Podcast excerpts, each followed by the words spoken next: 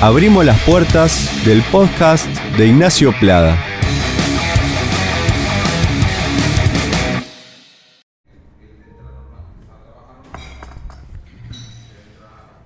Bueno, estamos acá en el Café Brasileño, una, una institución acá en la Ciudad Vieja. Sí, donde, donde venía Eduardo Galeano, por ejemplo.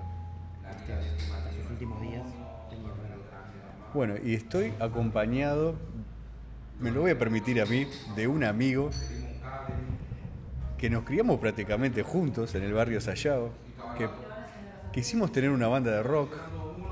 Tuvimos una pequeña discrepancia quién era el que cantaba, pero bueno, no pasa nada. Nunca se concretó, lamentablemente.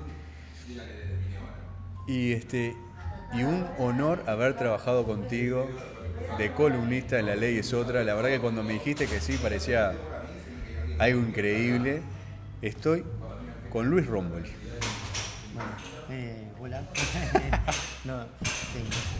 Eh, sí, bueno, eh, nos conocimos allá por, por el Liceo 23, cuando, cuando no había Liceo en Peñarol, entonces... ¿Te acordás? este, Pero vos vivías en el Yo límite. vivía en el límite, pero todos los estudiantes de Peñarol y Sayago íbamos al liceo porque está, bueno, yo en Peñarol. ¿Por qué calle agarrabas para el liceo? Eh, yo iba por la vía, Ah, del tren. yo, yo también. porque era una gran cortada. Este, bueno, eh, nostalgia de los trenes. Sí, nostalgia. además de barrios barrios ferroviarios, ¿no? Barrio Ferroviario. Vos te vivías cerca de la caseta ahí de, de Santos y. Yo, yo mi, mi madre todavía sigue viviendo ahí entre dos vías, una- la vía que va hacia Colón y la vía que Ahí hacia va. Peñarol. Ahí va. Eh, entonces tenía trenes de los dos lados. Ahí va.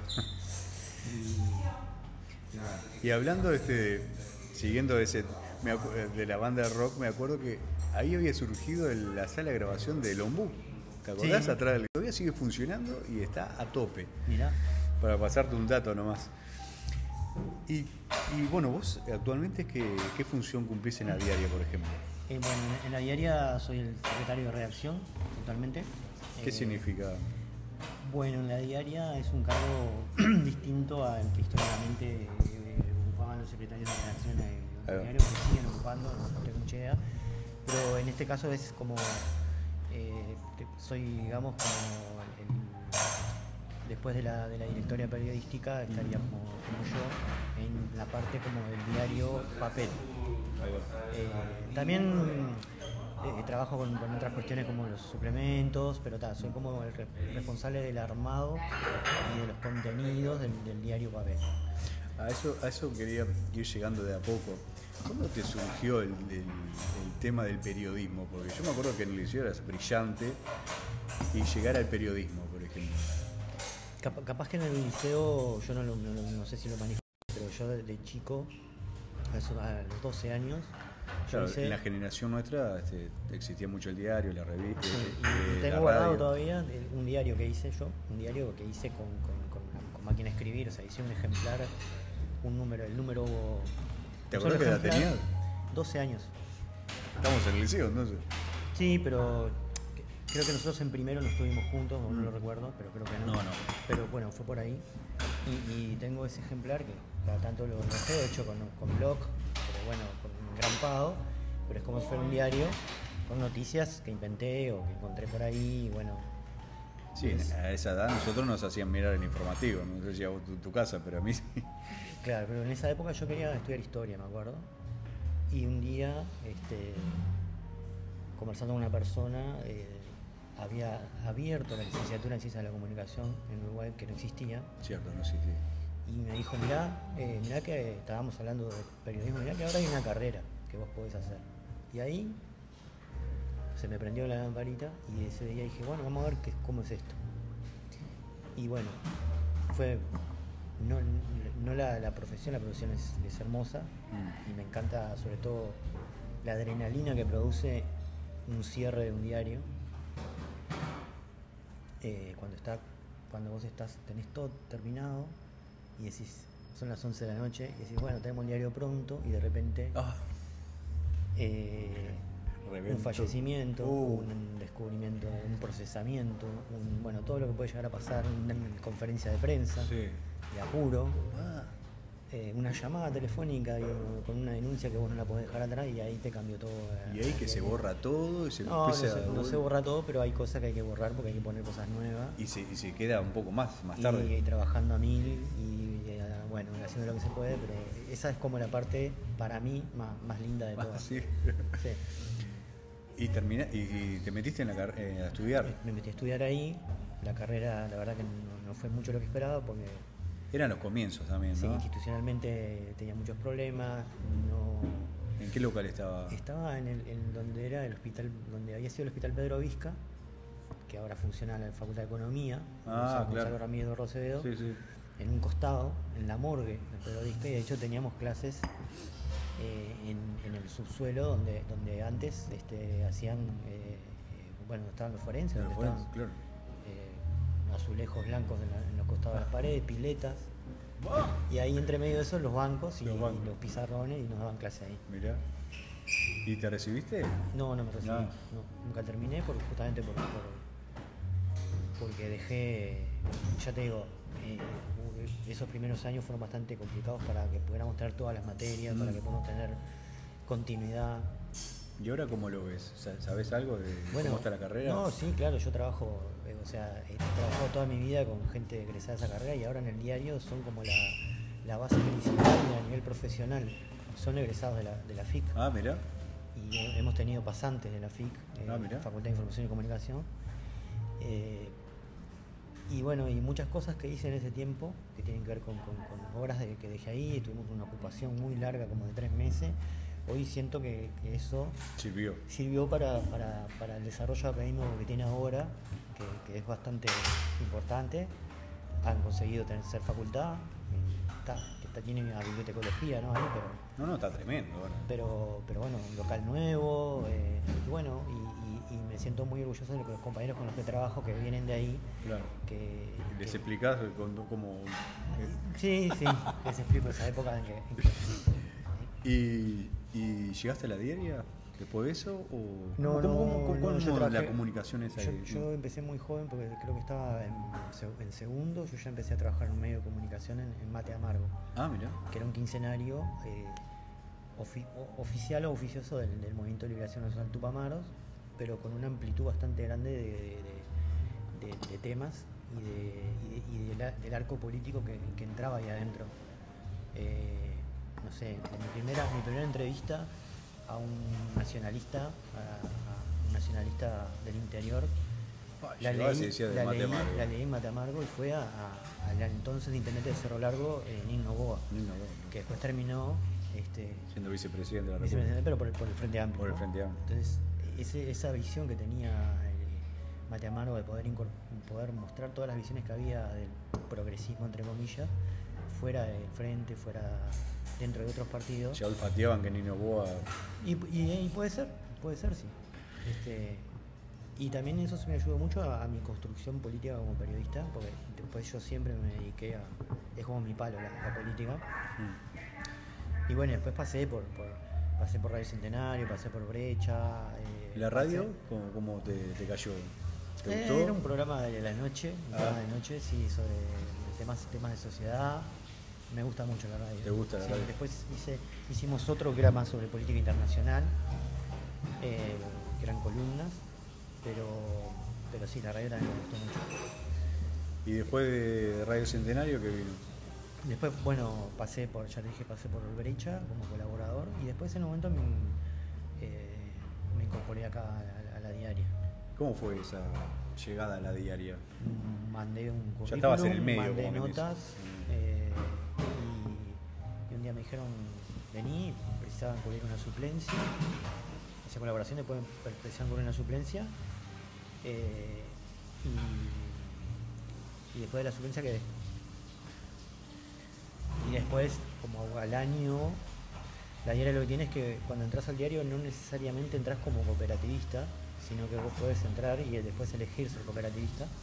Entrás como empleado, como quien dice. En- entras como, como, ahí va, como de- dependiente y trabajador dependiente y después yo creo que al año, yo entré en 2011 y el año siguiente, eh, por impulso de una, de una compañera que, que me, me- me trabajó mucho. La bocha. eh, eh, sí, sí, como de alguna, de alguna manera me reclutó para la cooperativa. Eso, hacemos a veces eso de. Porque la diaria, eh, hablamos an- afuera del micrófono, era sociedad anónima cuando empezó. Era Después una, era una sociedad anónima que después se convierte en una cooperativa. Eh, esa sociedad anónima igual sigue existiendo, Ah, que, que es, la que- con la que se hacen algunas cosas, pero es propiedad de la cooperativa. Ahí va. Y después pasó a ser cooperativa. Y claro, y la, co- la cooperativa está eh, conformada un poco lo, lo que te comentaba antes. Yo considero que las cooperativas son una figura, una figura jurídica que habilita un montón de cosas, pero en realidad lo, que hace el cooperativismo como espíritu es, es la autogestión. Entonces, por ejemplo, cuando, cuando surgió el FONDES, el Fondo para el Desarrollo, que, prestaba plata a, proyectos de autogestión, una de las empresas que ganó, eh, ganó un préstamo, un fondo se presentó y lo, y lo consiguió, era una sociedad anónima. Pero era una sociedad anónima de 10 trabajadores Claro. Que eh, se autogestionaba. Entonces, más allá de la figura, la personería jurídica o la figura jurídica, yo creo que la clave del cooperativismo está en cómo se dirige la, la empresa. Si la empresa la dirigen el conjunto de los trabajadores, es una cooperativa. ¿no? Claro. Si la empresa se llama cooperativa, pero la dirigen cuatro, entonces no es una cooperativa para mí. En la diaria pasa de que hay, para mí, autogestión, más allá de que tenemos un directorio, en el que yo Claro. en este momento estoy, soy, soy el presidente de la, de la cooperativa, electo, cada dos años hay elecciones, Cada dos años. nunca pasó que hubiera más de una lista, hay una lista que se conforma de uno, se presentan todos los cooperativistas, ¿Cuántos y ahí son elegimos- cooperativas? Y en estos en los 50. ¿Cuánto? 50. 50. Se presentan, todos somos elegibles y todos somos electores, y ahí sale el directorio, Ahí sale el editorial. que no, di- no digo que no tenga funciones, tiene funciones en la dirección política de la Claro. cooperativa, pero después hay decisiones estratégicas que se toman en la asamblea, y por eso es que las, to- las toman en conjunto. Decisiones. ¿Las asambleas qué días son? Sábado de noche era la mía. No, no, justamente tratamos de que sean asambleas a las que puedan ir la Ah. mayor cantidad de trabajadores. Entonces, Claro. No, porque yo la, la cooperativa de transporte que trabajaba, como los sábados de la noche había menos servicio, era. había... era me- así. Ah, Claro. Este, bueno. Y. Y bueno, y, somos una cooperativa de trabajo, Mm. por lo tanto, el ser socio eh, está de la mano con eso. Si vos te vas, de, dejas de trabajar, dejas de ser cooperativista. Digo, porque hay otros, otras cooperativas donde la- el ser socio eh, pues va más allá del- de los fines de la cooperativa. Por ejemplo, hay cooperativas que, que los socios cobran, cobran Sí, eh, claro. una, una- La parte social. parte, parte social y este, en este caso no, No. nosotros somos todos asalariados, Entrás sin. Entras sin y te vas sin. Porque te entras a cobrar un salario a partir de, de tu trabajo y cuando ese trabajo termina porque conseguiste otro, porque te jubilaste por lo que sea, dejas de recibir ese salario. Ahí va. Lo que yo siempre digo para mí es muy importante, lo conversamos, ahora estamos haciendo unos talleres con otros medios de comunicación cooperativos Ah, mira. Ah, sí, medios hay, de hay más. comunicación, sí. Vamos, ampliamos el concepto porque, por ejemplo, hay una productora de cine, hay una, un- una gente que se dedica a filmar, eh, hay unos consultores, o sea, se abrió un poco el espectro, hay mucha gente joven en el cooperativismo ahora. Mira. Eh, después también hay, están los medios tradicionales, ¿no? Eh, pero hay gente que está haciendo podcast, hay gente que está haciendo periodismo por internet, hay gente que está haciendo fotografía, ¿no? Hay un proyecto que se llama ADOC con el que nosotros trabajamos, que son fotógrafos que hicieron una cooperativa y están haciendo un trabajo maravilloso de recuperación de- del acervo fotográfico de viejos periodistas, fotoreporteros que, que tenían sus fotos por ahí y ellos están tratando de, de, bueno, de poder acopiarlas y de llevarlas al centro de fotografía de Montevideo. Entonces, eh, lo, que yo, lo que yo siempre digo en esos ámbitos es, es que la diaria para mí existe porque es una cooperativa. ¿Qué quiere decir con esto? Que si en la diaria eh, con todas las dificultades que tenemos como medio para poder existir, por razones de que, como por ser cooperativa, no podemos acceder a créditos de la banca privada, por ejemplo, porque no tenemos nada, no tenemos ninguna un patrimonio para poder ponerle garantía, ¿no? Claro. Sí, Lo que tenemos es nuestra fuerza de trabajo, nada más. Bueno, y los bancos te dicen no, porque si no tenés. Entonces acce- accedemos a créditos de la banca cooperativa o del Estado, ¿no? Y muy Claro. chicos. Claro. Pero en contrapartida tampoco tenemos a una persona que lucre con lo que estamos haciendo y que se lleve una, una- una parte importante de las ganancias, Claro. porque no hay importante parte de las ganancias. Claro. La diaria lo que da es para pagar los salarios. Entonces, si, si hubiera ahí una persona eh, capitalista que, Que- quisiera llevar, Y se la lleva.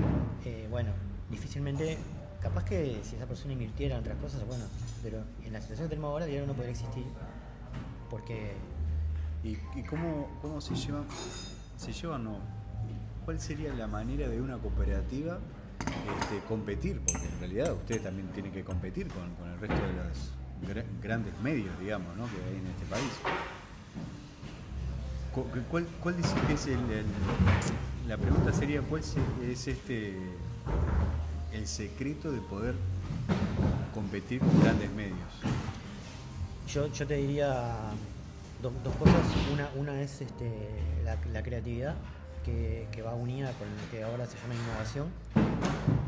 Nosotros logramos, eh, tenemos un sistema de suscripciones que es previo a que todos los demás medios se volcaron a, esa, a, a ese, a ese formato de, de- de- de venta.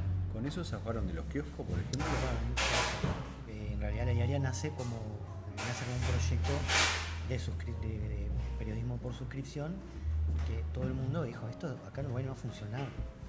La, la conferencia de prensa de lanzamiento de la diaria no va a nadie, ningún medio de prensa se presentó. Claro.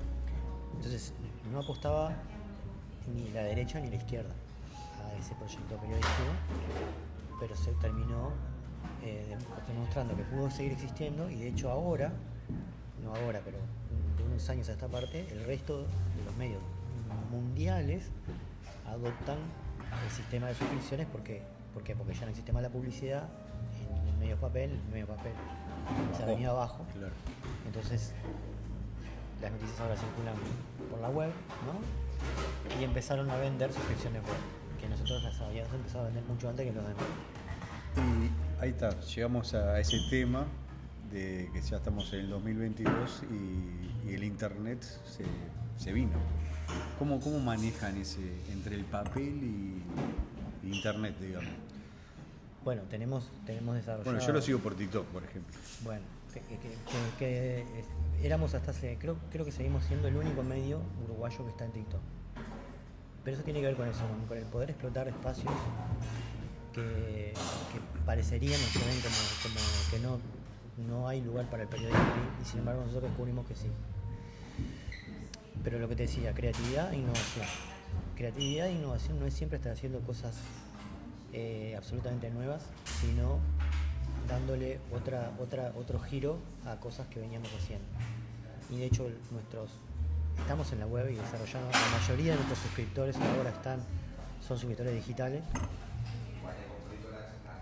Pero hicimos dos apuestas en los últimos años, el año pasado una y este año otra, a apostar a productos, papel, que salieron a la venta y que tienen un resultado muy positivo. Por Uno ejemplo. es- uno de ellos es Gigantes, que es un, un mensuario para niños.